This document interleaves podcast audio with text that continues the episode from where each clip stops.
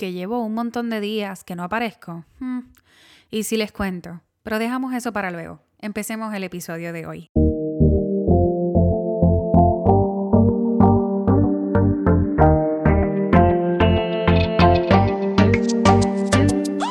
Hola a todos y bienvenidos a este episodio número 21 de Historias Ultratumba.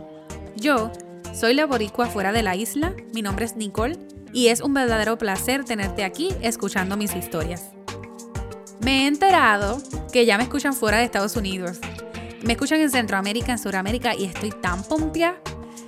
Quiero que sepan que en Puerto Rico Pompeo es como emoción, contentura, ya ustedes se podrán imaginar. Hoy les voy a contar la historia de Uber que mmm, quizás no hubiese querido poner por aquí. Pero vamos a ponerlo para que ustedes vean que no siempre hay días buenos y que pues tenemos que aprender a vivir con todo lo que nos rodea. Para los que muy poco me conocen, les voy a contar algo muy profundo.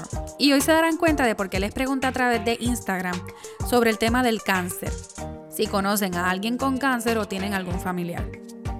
Durante uno de mis últimos viajes, y no quiero decirles reciente porque pasó hace poco más de tres semanas, estuve más de 30 minutos esperando que me cayera un ride cuando de pronto el teléfono me dice que me tocaba uno y no era mayor de 15 minutos.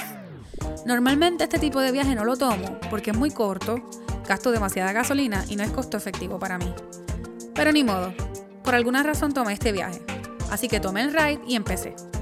Cuando me percaté, este ride me dirigía a un hospital muy cercano y famoso en el área porque trabajan con pacientes con cáncer. Les quiero contar que la palabra cáncer llegó a mi vida el 24 de abril del 2017, a través de la persona que más amo en este mundo luego de mis papás, mi hermano mayor. Mi hermano me dio la noticia ese día de que él tenía cáncer. Y desde entonces, siempre que veo a alguien con la enfermedad o me entero que la padece, muestro toda mi empatía y mi compasión. Reconozco como familiar que no es un proceso fácil, es doloroso, es largo, deprimente en algunos casos, pero cuando toca hay que meter mano y reconocer que cada día es una nueva oportunidad de vida y hay que trabajar por ello. Mi hermano es el ser humano más bondadoso, amoroso, sonriente, feliz, gracioso. Mm, bueno, en fin, es mi hermano, hello. es toda una obra de arte de la vida. Maravilloso. Y si algún día oye esto, Gaby, sabes cuánto te amo. Escribiendo este guion, casi empiezo a llorar. Pero nada, vamos a volver a la historia. Llego al hospital y se monta esta señora no mayor de 50 años y con un semblante de cansancio que ustedes ni se imaginan. La ayudé a montarse, venía con un bastón, pero ella, muy orgullosa de sí misma, quiso hacerlo sola. Me saludó y me dice, ¿qué tal te ha ido hoy? Quiero que sepan que desde que pues, conozco personas con cáncer, como lo fue el ahijado de mi mamá, su mejor amiga y mi mejor amiga Iliana, sé que mi día es mucho mejor que no tengo por qué estar con quejaderas estúpidas, porque hay que reconocer que los días de este tipo de enfermedad están brutales. Así que le dije que estaba muy contenta por tener la oportunidad de conocerla y que mi día era maravilloso gracias a ella. Ella se emocionó, puso una sonrisa en su rostro y me dijo, bueno, pues yo estoy súper cansada. No soy quien está enferma, pero me siento como que peor que mi esposo. Yo tuve un accidente y por eso ando mala de una pierna me, contó sobre el accidente en el cual estaban envueltos ella y el esposo. El esposo era quien tenía cáncer y estaba muy delicado de salud. Ahí puse mis zapatos de empatía y le conté que yo también conocía a gente que, ¿verdad? Pues que tiene la enfermedad y que están batallando con la misma, pero que no hay cosa más linda que vivir por la fe. Orar todos los días y buscar alternativas para hacerlos felices durante el proceso. Ella, de acuerdo conmigo, asintió con su cabeza. Me tocaba llevarla a una estación de tren entonces, justo cuando me detengo en esa área del tren, en el área de impedidos, para que se le hiciera fácil bajar a ella por el, bastón, esta persona que está al otro lado, por completo, empieza a gritarme porque me detuve en el mismo medio, al nivel de que me escupió el carro. Sí, porque en este país hay gente que no tiene empatía ni consigo mismo. La señora lo vio y ella se quedó como que, ¿what?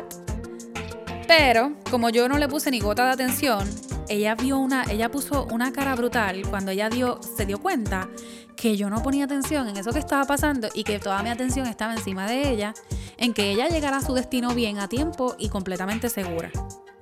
Cuando me volteo, ya habiendo terminado con ella, el tipo se me había quedado mirando con esta escena así, como que yo ayudando a la señora, etcétera, etcétera.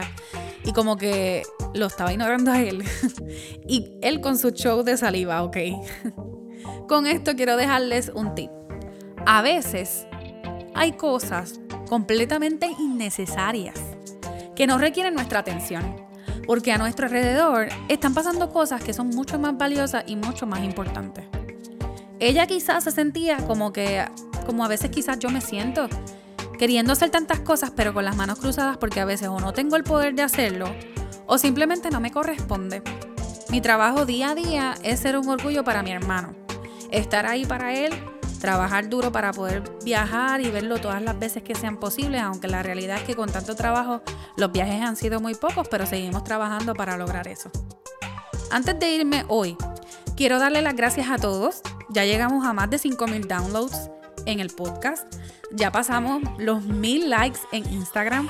Estoy trabajando para que Facebook, ¿verdad?, sea compatible con esto. Así que si me sigues por alguna red, por favor sígueme a través de Facebook. También voy a estar pasando live y cosas diferentes a través de esa plataforma que vas a poder enterarte de todo. Quiero agradecer también por todos los mensajes, los likes, comentarios, estrellitas, shares y todas esas cosas lindas que recibo a diario.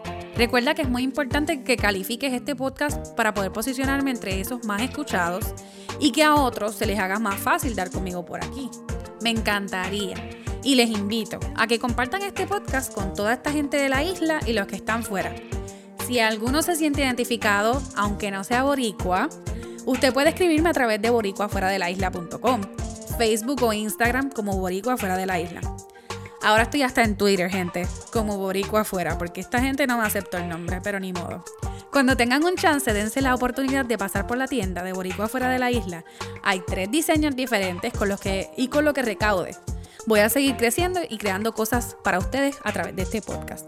No olviden que pueden escuchar este podcast a través de todas las plataformas de podcasting y que estoy pendiente para subirlo a Spotify. Sí, lo sé. Gracias por tomar este rato de tu tiempo para escucharme. Les envío un abrazo y hasta el próximo episodio de Historias Ultratumba.